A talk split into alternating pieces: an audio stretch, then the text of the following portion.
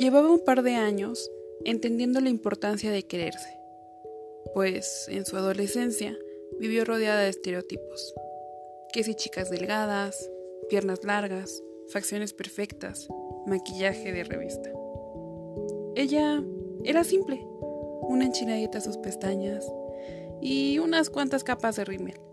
Su accesorio perfecto siempre fue su sonrisa. Al pasar los años, cuando su juventud se sintió más, comenzó a darse cuenta de las cosas, que aunque parecían diminutas, le dolían. Una de ellas, que la sociedad estaba acostumbrada a medidas de modelos, no a sus kilitos de más. La segunda, que así como había personas buenas, existían otras que no toleraban por completo el hecho de tener belleza en el interior. No fue, ni será fácil, admitir que por alguna extraña razón a ella no le llegaba un chico que la quisiera conocer. Pero igual, seguía natural, caminando por la vida sin esperar nada en especial. Un día, no muy bien recordado, ella se encontró en el limbo de la incertidumbre. De esos en donde hay tantos ¿por qué? Creo que se le vino todo encima.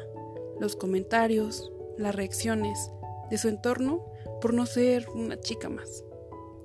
Entre todo ese embrollo, recordó algo, que a sus casi 20 tenía una ventaja que no todos veían. Era optimista. Así que secó sus lágrimas, sacudió todas las malas etiquetas que durante años la abordaban y se mostró esperanzada por darle la vuelta a todo lo negativo de ella. Comenzó por liberarse de las palabras negativas que le decían. Quitó de su mente los no puedo, no debo y los nadie te va a querer.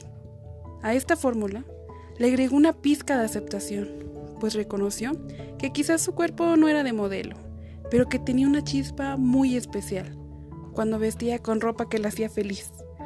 Luego, tomó el hábito de automotivarse, así como el de decirse cumplidos frente al espejo se empoderó.